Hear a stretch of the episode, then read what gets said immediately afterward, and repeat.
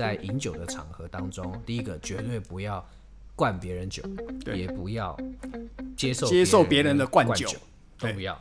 那，万一一定有人要灌你酒的时候，你怎么办？你就骂他，言辞拒绝，拒绝他，从此不相往来。是，所以你就知道一件事情：理性饮酒有几两个好处。第一个，身体健康；嗯，第二个，朋友会变少。对，会没有朋友。对，好，所以各位你们自己选，好不好？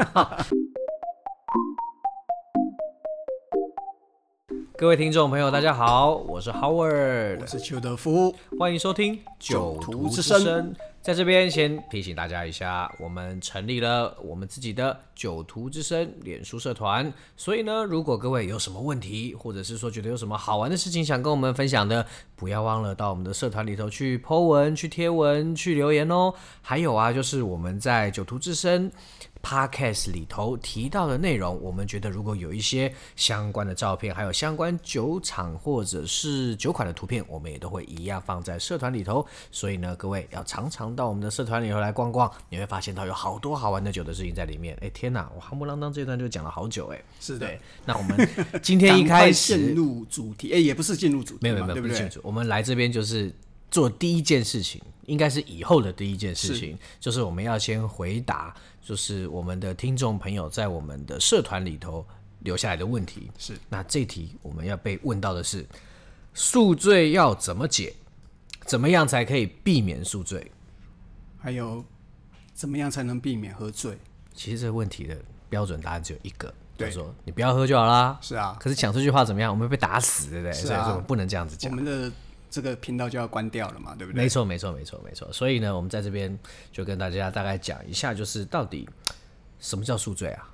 什么叫宿醉的话，应该是就是醒来了以后，然后就会感觉自己头痛啊，然后精神萎靡不振啊，嗯之类的这种，就让你很不舒服的这种情况。嗯嗯，嗯就是。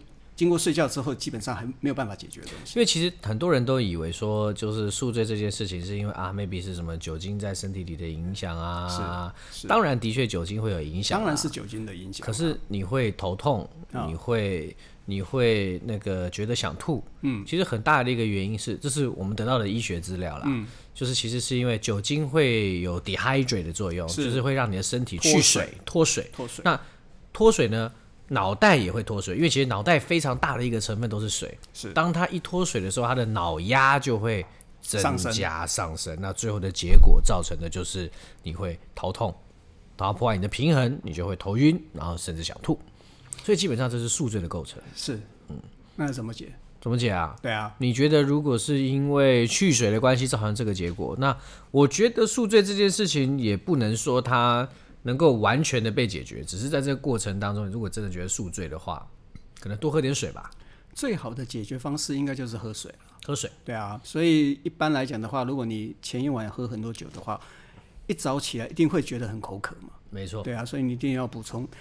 应该是说你在喝酒的时候就要补充大量的水分了。是。对啊，避免你的身体脱水。然后，而且啊，其实不只是喝酒的时候补充大量水分。喝完酒之后，如果在身体状况允许的话，也要大量喝水。是，那其实啊，平常在没有喝酒的时候，也可以多喝一点水，因为其实基本上呢，你就会呃保持身体里头一定的水量。那你忽然间有酒精进来的时候呢，酒精的浓度在血液当中相对来讲也不会那么高。可是总的来说的话，其实无论如何，酒精还是必须要经过肝肝脏来分解啦。是，所以最主要的还是。不要喝太，不要喝超量了，嗯，应该是这么说了，对不对？是你必须要先了解你自己的量到底在哪里。你讲到这个，就好像就就好像可以回应到刚才我们的第二个问题，就是哎，酒到底怎么喝才不会醉啊？是啊，不可能喝不醉的了，不可能的，对啊，没有人千杯不醉的了。是啊，但是啊，我觉得在这边有一些数字可以提供给大家参考。嗯当然，就是我们在你说什么国民健康署在，那是以前的名称吗？现在是叫什么东西？中央保险局吗？哎、欸，啊，不是不是卫福部，你 要讲什么？讲什么？对，是，就是那个卫福部，其实他们有公布，就是呢，到底多少以内的饮酒量，对，是算是理性饮酒的范围吗？是这个意思吗？呃，应该是一个平均值吧？啊，对，一个平均值了。就是男性来讲的话是。二十公克的纯酒精嘛，二十公克的纯酒精，对对对，你可以换算成你大概喝多少的量，因为酒精的的比重大概是零点八嘛，对不对？没错，没错，没错。所以它的酒精的容量的话，就是二十五 ml，差不多，对不对？差不多。如果你是五十 percent 的酒的话，那就是五五十 ml 的酒，嗯，大概就是这样子。就你一天就是，如果是五十 ml，嗯，你就是喝，哎，对不起，五十度的酒。你就是喝五十 CC，对对对，差不多是这样。如果是四十度的酒的话，你就喝六十 CC。是我记得我们那个时候在上那个英国烈酒认证 WSET 的时候，是它里头也有提到，就是有关于呃一天喝多少量的酒是 OK 的，是适量的啦，对，适量的，不会不会超量的。那它那个时候里面的定义就是呢，女生喝的量是。两个单位到三个单位，对，男生的量呢是三个单位到四个单位，对，而它每一个单位呢就是呃差不多换算起来就是十 CC 的纯酒精，对，所以是八公克的纯酒精，这个跟卫福部定义的量是差不多，差不多。然后刚好我最近有有有看到一个网站，它叫做 Drink IQ。嗯，我觉得各位如果有兴有时间或有兴趣的话，也可以上去看一下，因为它里面在讲的东西就是呃有关于酒精对人的影响，而其中他讲到一点，我觉得还蛮重要的，就是呢，他说其实啊，人的身体啊，平均而言，每一个小时肝脏可以代谢掉的酒精量就是一个标准杯。哦，这样子啊？是，那对我我也是第一次看，就是八公克就对了。哎，但他讲一个标准杯，哎，八公克也好。那这，但是他当时用的定义这件事情的标准是每一种酒的标准杯不一样。那威士忌的标准杯就是四十趴的酒精浓度的威士忌，然后三十 ml，你去换算起来也差不多这个量。OK，所以呢，就也就是说，你今天喝一个三十 ml 四十趴的威士忌，大概一个小时的时间可以把它代谢掉。差不多是十公克了，就就大概都在这个范围了。哎，可是不代表你今天喝一个三十 CC 的酒，一个小时以后就可以开车哦。哦，各位，我要先跟他们必须先跟大家声明，就这跟这个事情是是没有关联的，是那是两回事情。对对对，只要有喝酒，拜托拜托，有一沾哪怕只是沾一滴，都请大家不要开车。所以我觉得我们刚刚其实我跟 K 大在开始之前，不 是不是 K 大，对不起，哎，我我心里默默的想着 K 大，对我好想喝点老酒。一天到晚在讲他。好了，我们会把 K 大的照片 po 在我们的这个 酒徒之声上面，让大家知道我们这念之在之的 K 大到底是谁哈。对，那么讲回来，就是我其实跟邱大我们有先讨论过，就是其实你在讨论醉不醉之前，就要先知道一些有关于对酒精量的尝试。每一个人都要知道自己能够耐受多少。是啊，并且在饮酒的场合当中，第一个绝对不要灌别人酒，对，也不要接受接受别人的灌酒，都不要。那万一一定有人要灌你酒的时候，你怎么办？你就骂他，言辞拒绝，拒绝他，从此不相往来。是，所以你就知道一件事情：理性饮酒有几两个好处。第一个，身体健康；嗯，第二个，朋友会变少。对，没有朋友。对，好，所以各位你们自己选，好不好？来，那我们今天呢，很快的回答了宿醉到底怎么解，跟怎么喝酒才比较不会醉。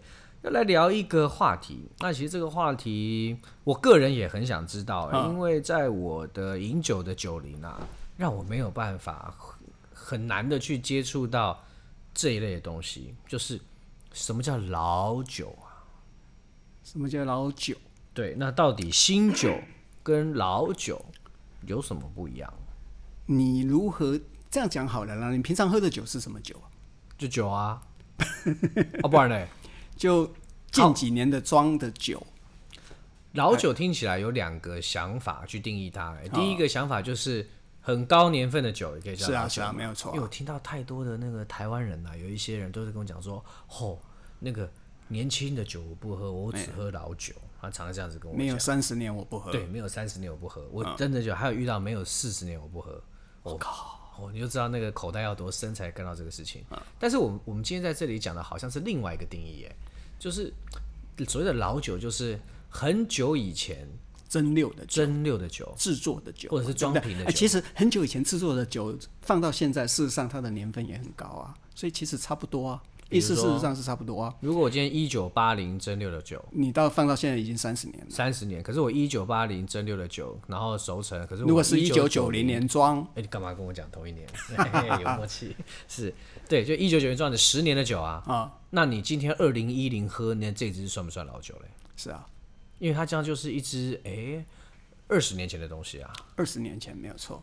哦，那邱大你想聊的是哪一种老酒啊？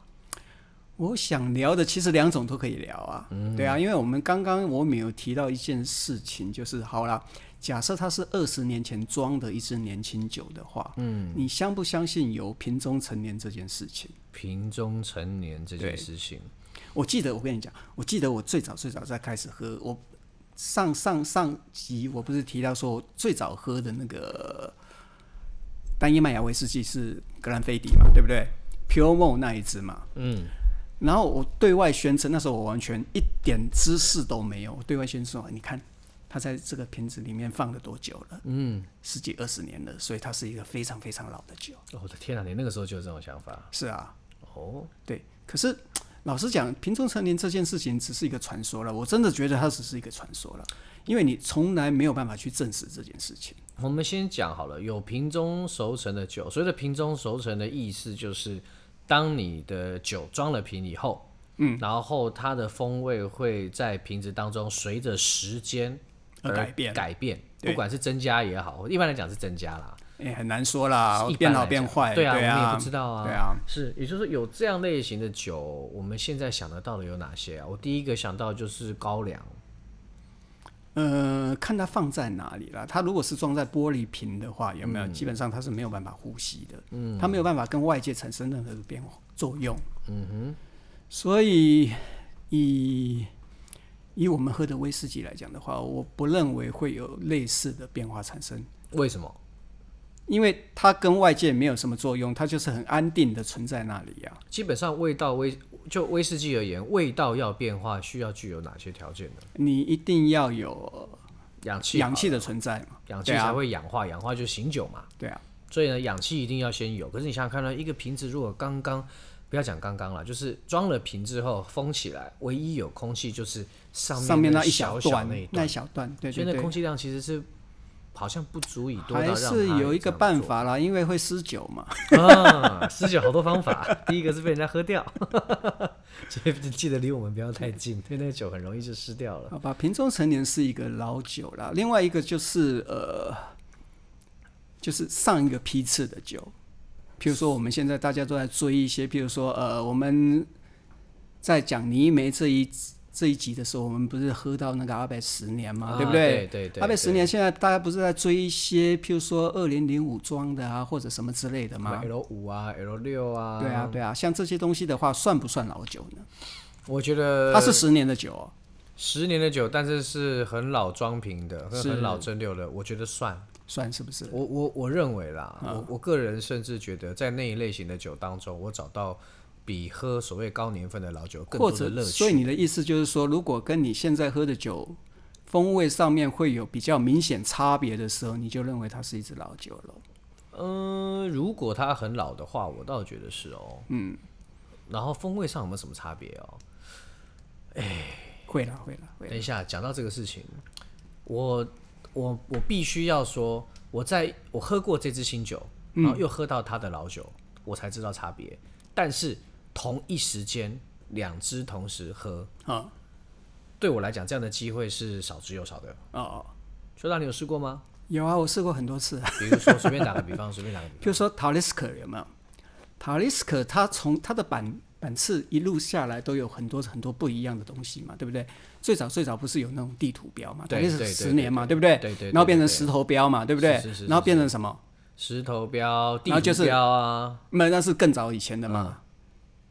石头标，然后后来就是一般的正常版的，然后又变成什么什么风暴系列啊，什么之类的。哦，好像有啊，什么 Storm 嘛。对啊，对啊，哎，嗯、像这种东西的话，其实我曾经比较过啦，反正三支一起比的，基本上会有一些差异。你觉得有差吗？会有差异。我曾经把那个塔雷斯克是要泰斯卡它是蒂亚吉欧集团底下。如果前阵子各位常常跑一些什么品酒会或酒商活动的话，他们叫什么？还把它放在海岛三雄里面啊，是没有错。它是在一个北纬五十七度的斯凯岛上的酒厂，特色呢就是它是一个青泥煤，然后呢具有咸味的一支威士忌，算是蛮特别的一个酒款，嗯嗯、而且很多老饕都很喜欢。对，那其中刚才呢邱大讲的部分就是它的十年，是吧？是啊，十年它的基本款呢，曾经有过一个地图标，就是酒标上面有地图，还有一个石头标。嗯，那石头标是上面有石头吗？有啊，有石头啊，才叫石头标啊，对啊，啊对，然后还有现在新的十年。是啊，如果你把它一字排开来喝的话，你就会发现到说，哎，其实以前酒的味道跟现在是约略的差别，是不一样。对，我还试过，这个是以前有人办过的品酒会了，就是把一九八零年代那个时候装的格兰利威。十二年、哦、哇，对，一系列的，一九八零、一九九零，一系列的搬上来，哎，我喝那个就是会有很非常非常明显的差别。我喝过的是我以前在达人学院办的，我还记得是小亨利老师讲的，嗯、是约翰走路哦哦哦哦，他把公卖局的很初期的民国六十几年吧，嗯嗯嗯。的约翰走路有一支，然后呢就一路喝到就是民国六十几年的。七十几年的，八十几年的，然后喝连续喝了六支，然后最后喝到我们最近这几年喝到的，uh huh. 最后才发现到说，你两支两支比，或许味道差异不大，uh huh. 可是当你把第一支跟最后一支，把时间拉长了，对不对？那个批次差异就出现了，发现到说，那根本是两支完全不一样的酒啊，是的，是的，非常之惊人啊，是啊，是啊，我上一次喝到是喝到亚伯乐。哦，亚伯乐啊，亚伯乐不是有一个原酒系列？哦，你说阿布纳？对，嘿，我是喝到那个阿布纳，他不是已经出到六十六批次了吗？对，我是拿到十五批次，大概在一九九九年的装瓶，嗯哼，然后跟我们现在最新的二零一零年装瓶拿出来比较，我也发现他说，老天爷啊，那根本是两支完全不一样的酒。可是你喜欢哪一支呢？我凭良心说嘛，是，我觉得在阿布纳的世界里头。我我我我客观的讲啊，嗯，两支都有我喜欢的地方跟我不喜欢的地方，但是它要呈现的风味是完全不一样的。啊，以前那个老雪莉的味道，还有那个老雪莉就有一个臭臭的感觉，你知道吗？呃，我常常用一个呃我们经常吃的食物来形容老雪莉，那是什么东西？梅干菜。梅干菜啊，对啊，其实我觉得有点绍兴的味道。我觉得老雪莉桶真的有一种梅干菜的味道。可是那个味道啊，在现在的那个那个亚伯勒阿布纳的原酒啊。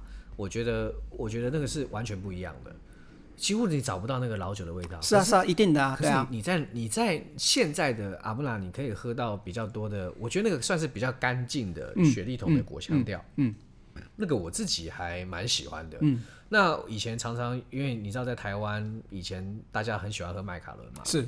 那我就遇到一些喝麦卡伦很多人的长辈就跟我讲说：“好，我告诉你，现在这些麦卡伦哦。”都没有以前的麦卡伦好喝啊！就有一次，我就不小心喝到了一九八五年的麦卡伦十八年，跟一九九六年蒸馏的麦卡伦十八年。我讲的是一九八五蒸馏跟一九九六蒸馏麦卡伦十八年，那个风味真的不一样。你知道差别在哪里吗？差别在于哪里？哎，你说，你知道吗？我不知道，我所以问你啊，开玩笑，你是老屁股老司机呢？一九八零。一九八几年那个时代的话，他用的那个麦芽有没有？嗯，应该还是他们以前一直标榜的那个叫做什么？什么黄金诺言？对对对对对，Golden Golden Promise。对，到了一九九几年的时候，他应该就是换成那个 Arctic。哦，你觉得是因为这个的关系？麦芽一定有关系，当然制作的方式也有关系。如果你喝到到了二零零几年那个时候的麦卡伦的话，嗯，那个差异会更大。二零零几年的，对对对对，所以总之，其实我就发现到说，因为制成的改变，原料使用的改变，麦卡伦是应该是蛮明显的，因为他在二零零几年那个时候有没有？他把他的支火蒸馏全部改成……哎，等一下，等一下，我们现在讲这个会不会怎样？不会啊，还好哈，不会啊，对，反正改制成味道本来就会变嘛，对不对？是啊，一定会变的啊。OK，好好，而且它是从直火蒸馏改变成蒸汽间接加热。哎，直火蒸馏跟间接间在蒸汽间接加热的影响是很大的哎。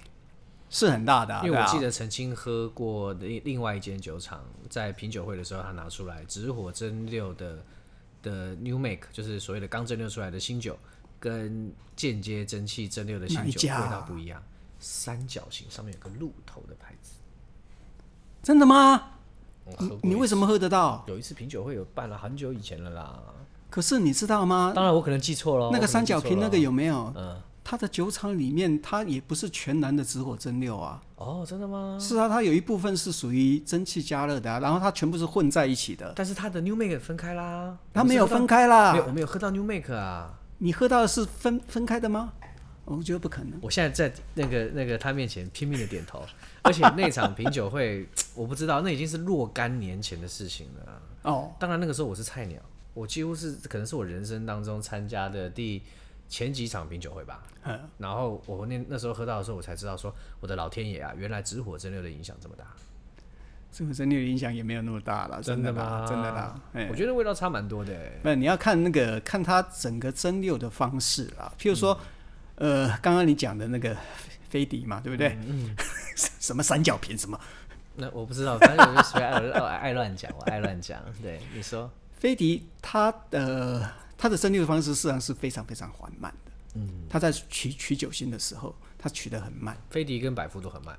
我我对飞迪它的蒸馏，呃，它的那个烈酒蒸馏器是四千五百公升嘛。嗯。麦卡伦是四千公升，号称那个全 space I 最小的蒸馏器。对对对。可是他们取酒心的时间差不多相差一倍。我记得麦卡伦很短，很短，对。所以这个就是完完全全是跟它制作的方式有关的。嗯，嗯，你要说它硬是有影响的话，其实我可以举一个例子：花格格兰花格。哦，它也是直火蒸馏啊。它一直到现在为止，它应该是全苏格兰到目前为止唯一维持。呃，它的九次蒸馏，第一次蒸馏跟第二次蒸馏全部都使用直火的，唯一的一间都还是唯一的一间蒸馏厂。可是它在一九八一年的时候，它曾经改掉。一九八一年，对对对，它要改成那个间接加热，可是很快的就把它改回来了，因为他发现那个时候应该是我不知道是 John 还是 George，嗯，他应该是发现，应该是 John，应该是 John 的传人，他们的后代，对对对对，他们的掌门人了，嗯。他发现就是他那个风味改变实在太大了，他没有办法接受，所以他又改回来了。不过我记得讲到这个，我们好像聊的都是雪莉桶相关的酒厂，对不对？格兰多纳，多纳哦，对啊，没有错啊。格兰多纳也是从早期的直火加热，后来改成蒸汽间接加热。对，我就有发现到说，其实，哎，这个这个。老实讲，这个也很难讲啊！真的，我完全觉得这个是调酒师后面的东西，因为我们现在喝到的格兰多纳有没有是那个 Rachel Berry 他调出来的嘛？对不对？是我正要讲，哎，就是这个事情。是啊，我发现到 Rachel Berry 调出来的东西还挺不赖的。我很喜欢，而且我甚至觉得说，嗯，因为其实我我自己觉得整个市场趋势好像酒是往越做越干净的方向走，越来越轻柔，对，啊，越轻柔就越来越亲民了，应该是这么说啊，越贴近市场的方式。是，可是其实我觉得那个我们刚才讲那个那个，我常说啦，就是 Speyside 有三个就是以雪利桶威士忌为大宗的酒厂，其中一个格兰多纳，他的新任首席调酒师其实也不新了啦，在那边好多年了。那他做出来的这个新版本的酒，我倒觉得有一些 老酒的风味在里头。我记得好像上次品酒会的时候，哎、欸，你好像也坐我旁边吧？我记得我们好像有聊到这个事吧？对对对，对，你是说那个什么 Kingsman 的吗？对对对对对对，我记得好像有聊到这个事情。所以嗯，其实到底那个关键点，老酒跟新酒的差别是是在材料或者是制成的改变，还是说是首席调酒师的功力呢？我自己认为的那个所谓的老酒好了啦，嗯，因为我是比较生长在比较古代的人，所以我觉得大概我认为了啊，大概在一九七零那个时代做出来的酒的话，我会把它归为为老酒。哦，刚好你在这次的财讯上面好像有提到这件事。对对对对对，嘿，一九七零年代。对，一九七零年代，因为那个是一个呃，你知道那个时候是等于是威士忌第二次大爆发的时代。哦，不是一九六三哦，不是不是，原来是你生日。从一九六几到一九七几，所以是一九七零的前后。是是是这样子。对对对对对，不是因为是你的生日，所以你出生之前呢才叫老酒。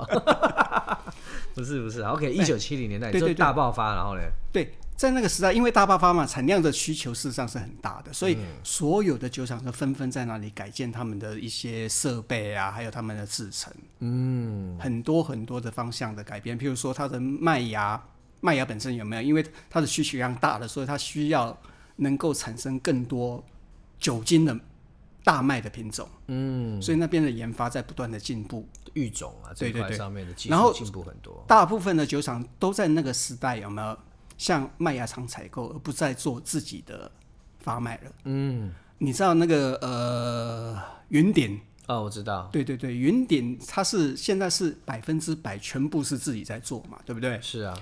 他在一九六六几啊，六二还是六三，一直到一九九几，这三十年间有没有？他是完完全全是跟人买的。一九六三到一九九几，一九六几到一九九几，反正有三十年，他是跟人买的。哦，他没有在自己在做麦芽的。嗯，所以你就知道，在那个时代的风气就是这样。反正我干嘛要自己做？然后麦芽厂也越来越大，嗯，那我直接向麦芽厂买就好了。嘿，然后那个时代，呃，直火纷纷改成蒸汽蒸汽加热。哎，还有什么改变？哦，那些传统的冷凝有没有也纷纷改成？对对对，你知道，所以所有的制程跟设备有没有都大概都在那个年代改变的，所以这会是一个非常非常明显的区隔。可是我们现在要喝到四十年以上的老酒啊，嗯，几率已经很低了。是啊。尤其是像，因为前一阵子出了那个苏格登三十八年嘛，嗯，我那时候就在想说，它如果换算起来，它三十八年的酒，应该是约莫发生在一九八一年跟一九八二年蒸馏的酒，嗯嗯嗯，所以其实那时候我在喝这个酒之前的期待是说，会不会就是很像那个老酒的味道一样？应该也是差不多啦。可是它是就完全是那个年出的嘛。嗯、不过我喝起来，我意外的觉得这个酒哇，好干净哦。而且它很活泼，对不对？对，对，它完全没有那种老酒的那种，我们想象你可能会比较一点比较老态龙钟啊，比较香气不够，就像你刚才讲那个梅干菜的味道啊，是啊。它，但是我在这没有嘛，对不对？并没有太多这样的感受，啊嗯、所以我那时候我就觉得说，我知道制成一定会有影响，一定会有，是嗯，是不是调和师扮演的角色也很重要？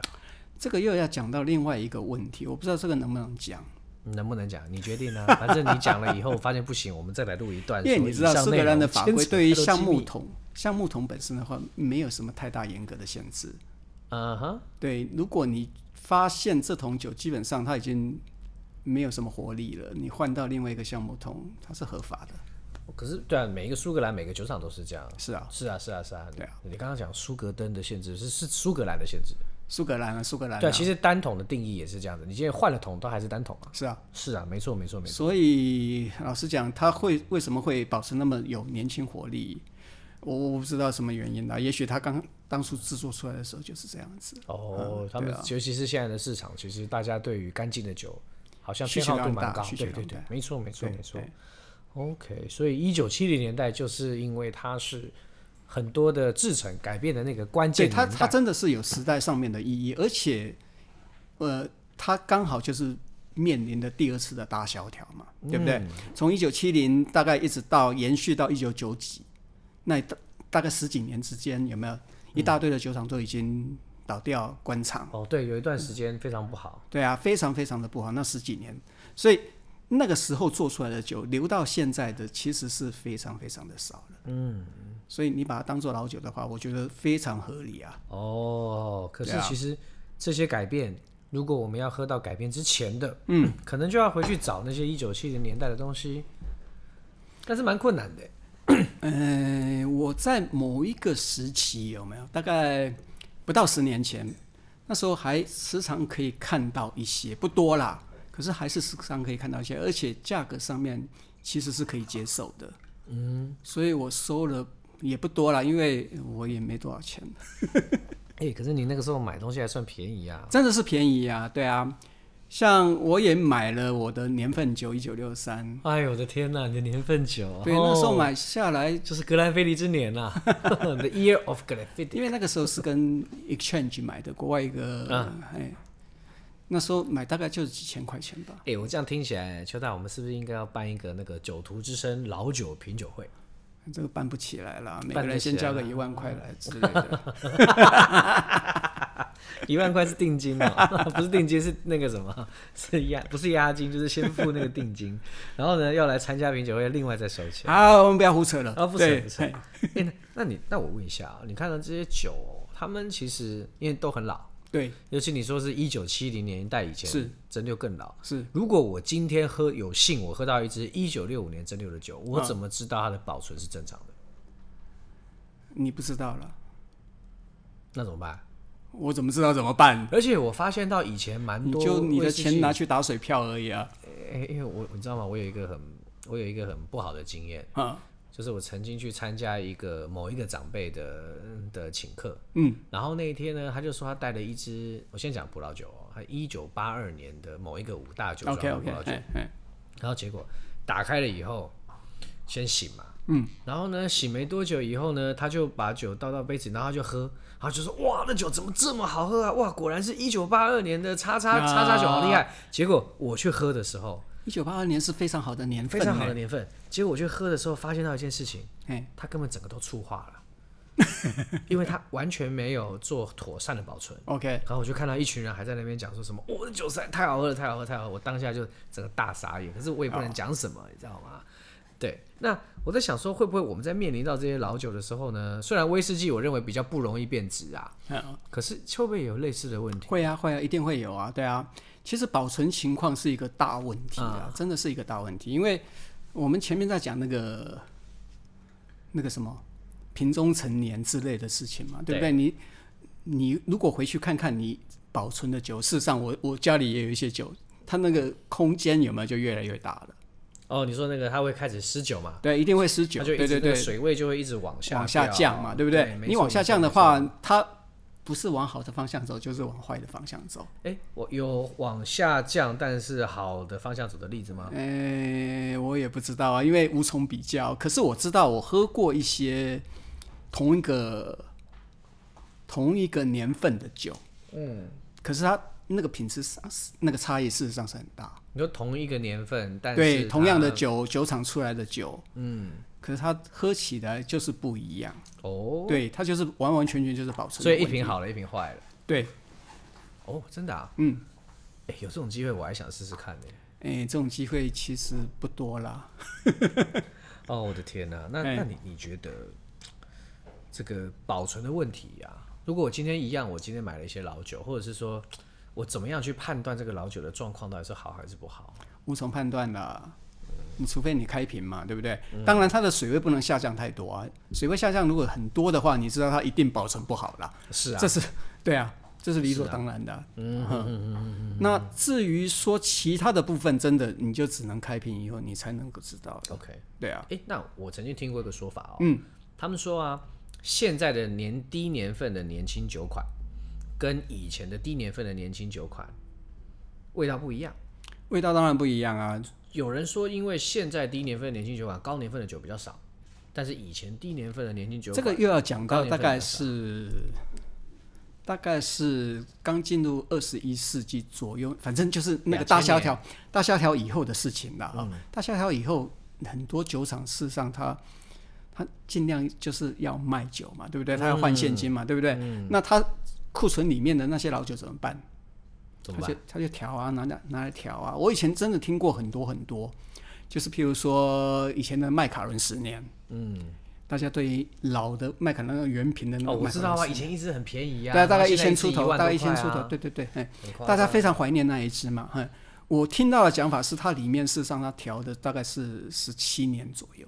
哦，对，以前啊，对。以前现在当然不可能啦。哎、欸，我还有听过一件事情呢、欸，就是他们说，呃，其实一那个酒龄啊，酒瓶子上面写的年份是可以往下标的，嗯、可以往下标啊，对啊，就是你刚才的例子嘛。是啊，有些酒厂它因为标低一点，哎，价钱会比较好卖。是啊，是啊，所以他就尽量要去换现金、啊。对，比如说二十二年的酒标成十六年，哎然后呢就两千出头块钱很便宜、欸。最近的一个例子就是你刚刚讲那个多纳格兰多纳，嗯。它是在一九九，哎，一九九几年，一九九五年是不是？你就换成那个那个加热那个加热方式了吗？它中间中断了一阵子，然后一九九五年的时候，它又重新复厂啊。啊然后它在之前装的，譬如说二零一八装的二十一年，嗯，请问它是几年？那好尴尬哦。它一定不是那段时期做的，它一定是更早以前做的、是啊，是啊，哎、那好棒啊！其实把这些酒找来，CP 值超高哎。是啊，没有错。布莱迪也有一支啊，哪一支？布莱迪有一支 Lady 十六年，哦，因为那是 Lady 十六年，他当时那个当时那个那个品牌大使姆瑞啊，嗯，姆瑞他他到台湾来，然后那个时候我就拿到一瓶十六年，他就跟我讲说，Howard 你看一下这支的装瓶年份，嗯。如果你把这支装瓶的年份往回推啊，到那个真六年份的时候，那个时候布莱迪是官场的。哦哦哦，所以对啊对啊对啊，这个酒是嘿关厂之前就已经蒸馏好了嘿嘿嘿，嘿然后呢前后差了六年的时间，哦他才跟我讲说，其实你里面买到的酒是二十几年的酒，OK。他只是往下标，就是希望说这个酒啊，其实没有官场的酒也有这种情况，你知道吗？我看过百富，百富以前有有那个 single barrel 十五年嘛，对不对？哎，那个很久的东西啦，，对，他很早很早以前就出了 single barrel 十五年，然后里面事实上它有写他的那个蒸馏的年份，事实上换算起来是不止十五年的。哦他没有官场哦。哦，那个对现在不好找了吧？嗯、有人有机会就碰得到吧，现在当然是买不到啦。对啊比，如说这种家里有有小小酒窖的朋友啦，那些人应该里面是有一些，哎，反正在早期去买酒的话，就会碰到一些这种奇奇怪怪的事情。嗯哎嗯，哇，所以所以话说到现在，想要喝到一支老酒，还蛮困难的。其实老老酒不一定真的真的不一定是好的啦，嗯，因为我刚刚讲嘛，保存的是一个大问题嘛。另外一点的话，我看过一篇文章了，他在讨论说到底是年轻的酒好呢，还是老酒好？其实最后结论就是很难讲，因为很多的老酒本身的话，你要知道老酒那个时代有没有跟现代这种技术进步的这个时代，其实是做法会差异很大。嗯嗯，所以我们认为说老酒很有个性，有没有？那是因为、嗯当时随便乱做吧。哇哇哇，这段要这段要 delete 掉，这段要 delete 掉，太可怕了，太可怕了。是有这个可能性啊，对不对？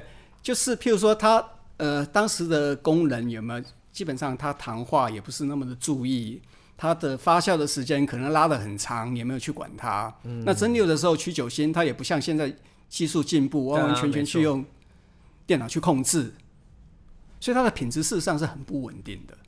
可是新酒的话，我们现在喝到的酒，你有没有觉得越来越好？哦，的确干净对啊很多，就是技术进步了嘛。的确。对啊，所以我一直觉得你真的很难讲，而且老酒还有一个大问题，就是它放在橡木桶里面实在是太久了。所以所以我喝过蛮多的很高年份的老酒，它的香气真的是没话讲。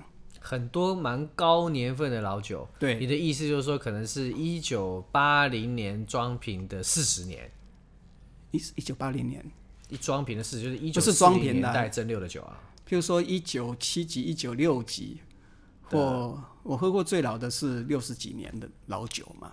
哦，对，那些香我我觉得老酒有一个特色，就是它的香气真的是非常非常的漂亮。天哪！可是好后悔我这么晚入行啊！可你是几年前喝？可是不一定能喝，真的吗？真的，因为你喝起来就是木头水。你讲到这件事情，有一点点那个让我对那个老酒的感觉有点幻灭啊。诶、木头水，对啊，那我很想要试试看。这个不就是你刚刚讲的吗？你在喝到一九八二年的时候有没有？嗯，对啊。哎、那我好奇一什么东西件事情哎、现在有，我觉得啦，开始有一些六十年、七十年的威士忌被对装瓶，对，尤其是一些装瓶厂，是。那些麦卡伦那个有七十八年的，哦，我我我刚刚有有想讲，他们不是出来一个 Red Collection 吗？是啊里面有什么？其实，哎，你有喝到吗？怎么可能？哎，那一次不知道多少钱呢？哦诶，据说那一套那一套几支啊？六支六支。还五支啊？我忘了，现在好像我听到是一千三之类的吧，一千三百块，嗯，一千三百块了，一千三百还蛮便宜的啦。对啊，大家都买。哇，那六支就是一栋一差不多一栋房子的钱。对啊，哎，我的老天爷啊！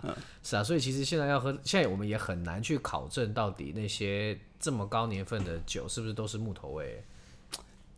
谁不会开来喝啊？不会开，因为他还有七，就我说真的，要喝到七字头的酒，好像有机会啦，有机会。好像麦卡伦最多、哦，其实你你哦，你说所以七十年啊了，七十年就是就是那个年份是七字头的酒，啊不是啊 vintage，就是就是你要喝到七十年以上的威士，你要想现在二零，我们现在是二零二零年，二零二一了，二零二一年，现在的七十，现在的七十年的酒，也是哇，一九五零年的东西。对啊，哦，那那个时候的制程都还是很旧很旧的制程哦。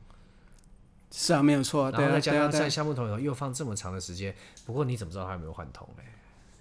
不管怎么样了，你不会开来喝了啊？对啊，是也是，对啊。所以我我我觉得根本就没有人知道它里面的风味到底是什么。那我们讲到这里啊，嗯，老酒的味道到底是什么？嗯，要不要喝喝看？喝喝看吧。好啊，那我们今天来喝什么酒？我们今天喝的酒是一个在一九七零年代。比较晚期装的一支很年轻的酒哦，一九七零年代晚期的酒，所以今天这支是你私人贡献的老酒吗？是的，因为你一天到晚在跟我讲说啊，你的酒都不来带来给我们喝啊，对不对？你自己在那里独享啊，你在讲这些有什么屁用？是啊，没错，所以今天是故意要设这个题目来，不对，这 题目明明是你设的。对，那你说一九七零年代的一支老酒，对，所以它应该是在一九七零初蒸馏的，嗯。六年的酒，所以它是一九七零年尾尾去装装瓶的。对，哪一个酒？刚好就是符合我刚刚讲的那个所谓的老酒的区间。哦，就是在一九七零年代尾。对，可是它很年轻，只有六年。你要知道那个时代装的酒大概都是这种年纪。哪一个酒厂？哪一个酒厂？就是格兰花格。刚刚我们一直在讲的格兰花格。哦，要看到照片的话，看到我们酒款的本尊的话，一定要上我们的。社团上面看，对，这上面标着 John Brand，哇，就是纪念那个时代他们的。你看格兰花格很有趣，他们的掌门人有没有？只有两个名字，不是 John 就是 George，所以很好记。乔治，现在是 George 嘛，对不对？对，第六代嘛，对不对？所以我们就知道下一代也是这样。我不知道。那现在又是这样，哎呀，好特别，好特别。对，那这样的话，OK，好，好，好，我知道，我知道。所以我们要名留千古哈，家族企业就是大家都要叫差不多的名字，来喝喝看吧。对，来喝喝看。那个时候的花格一样也是雪莉桶为主吗？应该是，我觉得放了一阵子之后，它的雪莉风味事实上是比较清楚一些的，可是是很轻盈的梅干菜的味道。其实没有诶、欸，我不觉得有，有啦，有吗？哦、你喝的梅干菜跟我吃的梅干菜不太一样吧？好重哦，哦，有吗？他根本不知道梅干菜的味道是什么。哦，对对对对，糟糕你的声音跑出来了，对啊，不管它。其实我现在觉得它的香气变好了、欸，哎、欸，可是我觉得我有闻到一个酸酸的味道，有吗？就是那个老酒味啊，酸啊，哦。不会，我还蛮喜欢它的香气。你知道吗？因为你看哦，他刚刚说味道变好，这根本是我第一次喝，我也不知道它到底好还不好。反正你以后也没机会了。嗯嗯嗯嗯，对啊。等一下我喝喝看，好特别的感觉哦。它就不是现在花格这样，绝对不是现在花格。现在的花格喝不到这个味道，喝不到啦，喝不到。对啊，嗯。而且虽然花格是是现在还是直火蒸馏，是，可是我我必须要说，这个这个酒跟现在的花格比起来，现在的花格还是干净不少。会吗？我觉得这个酒还蛮，我这是我第一次喝到花格的老酒，老酒，嗯。不过也印证了一个我自己的感觉啦，就是呃以前的酒的味道其实差不多。以前的酒，其实，在那个时代有没有是？其实它已经差不多快要，呃，快要走下，诶，已经开始走下坡了。嗯，诶，讲一下这个花格这个故事好了。我觉得那个年代真的蛮有趣的，嗯，因为花格在大家都不太清楚。我在威士忌杂志上曾经写过一篇文章，在讲花格。他在一九七五年的时候，因为整个这个酒厂的营运其实已经出现一些危机了，所以。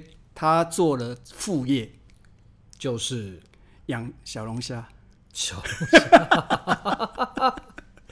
他把他那个呃废弃的那个糖化槽里面，糖化槽里面养殖小龙虾，对，然后 用因为冷凝的时候不是有。会产生温水嘛？对啊，他用那个水来养小龙虾，然后他从瑞典进进了一些小龙虾苗。你说是几年的时候？就一九七五年。一九七五年了，还好这酒里头没有小龙虾的味道啊。那你喝到什么味道？这支酒？这支酒的话，我觉得它是比较偏轻的。我觉得它的用桶有没有可能是比较二次或三次以后的雪莉桶。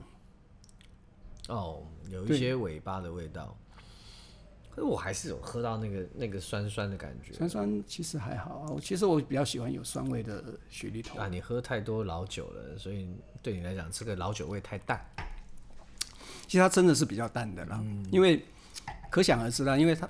它在木桶里面只有六年嘛？是啊，是啊。对啊。Oh, OK。而且它装出来的目的，呃，它的酒精度四十四十 percent 而已。对啊。哎、欸，可是这个现在还是有个强度在啊。有一些强度在，其实没有很很衰老。对，没有很衰老。终究它还是年轻的酒啊。嗯。哎，所以现在的风味，我想在你，嗯，现在如果去找格兰花格，找不到这个味道了。不可能啊！哇，天哪！啊，你这瓶等一下要留在我这里的。好啊，留在这里啊，也没多少了。啊，只愿意拿那一点点来。我们等一下照照片给你们看，你就知道说那个酒它带来多少，一点点而已，你知道吗？不过你觉得新酒好，老酒好呢？就很难说了。以现在我我觉得是这样子的哈。以以以最近的装瓶来讲的话，我觉得踩雷的机会真的不大。嗯，对，我觉得现在的装瓶其实都都还蛮讨我喜欢的。哦，是，哎，我就是这么现代的人。哦，是这样吗？我们刚刚不是在讨论宅男啊、鱼干女啊、腐女啊，你全部一窍不通。我不知道，我都还知道这些名词。哎，你知道，我发现我的心智年龄其实比你老。哎，对，讲什么我一问三不知。对，然后天哪，你果然是个现代人。对，对我还蛮喜欢现在的这些新酒厂的风格，当然跟调酒师的影响也在啦。对，他们尽量的去符合呃现代的。其实他们不断的希望能够招引更多的年轻人来喜欢他们的酒。嗯嗯，对。那至于说老酒的话，当然那种东西反正也不是你一天到晚都喝得到的。是啊。对。那就碰运气，真的是要碰运气了。你不知道你到底喝进去的话会是什么样子，往好往坏很难说。啊，所以啊，我觉得如果遇到老酒了，当然 OK 可以试试看。嗯。但从制成的角度来讲，以及现在制酒的品质。整体而言已经算蛮高的了哦，非常高。对啊，所以其实大家我觉得也不要一昧的去追求老酒，其实嗯，新酒喝起来的感觉，嗯，很赞啊，是非常，非常啊，不是也不错哦，是。非常非常好哦，是啊，是啊，所以嗯，有机会虽然是这样子讲，我还是希望能够求他拿一些老酒出来。你刚不是说不好喝吗？对不对？以后就不给你喝啦。尝鲜啊，这试试看不是很好吗？OK，那我们今天这集酒读之声就聊到这边，希望各位能够借由这集呢，更能够理解到底新酒跟老酒之间的差别，还有就是，我觉得老酒啊，可遇不可求。有机会再去试试看，可秋也买不起，可秋买不起，讲到这边就一直流泪，好惨啊！OK，好，那我们就讲到这边，我是 Howard，我是邱乐夫，我们下次见。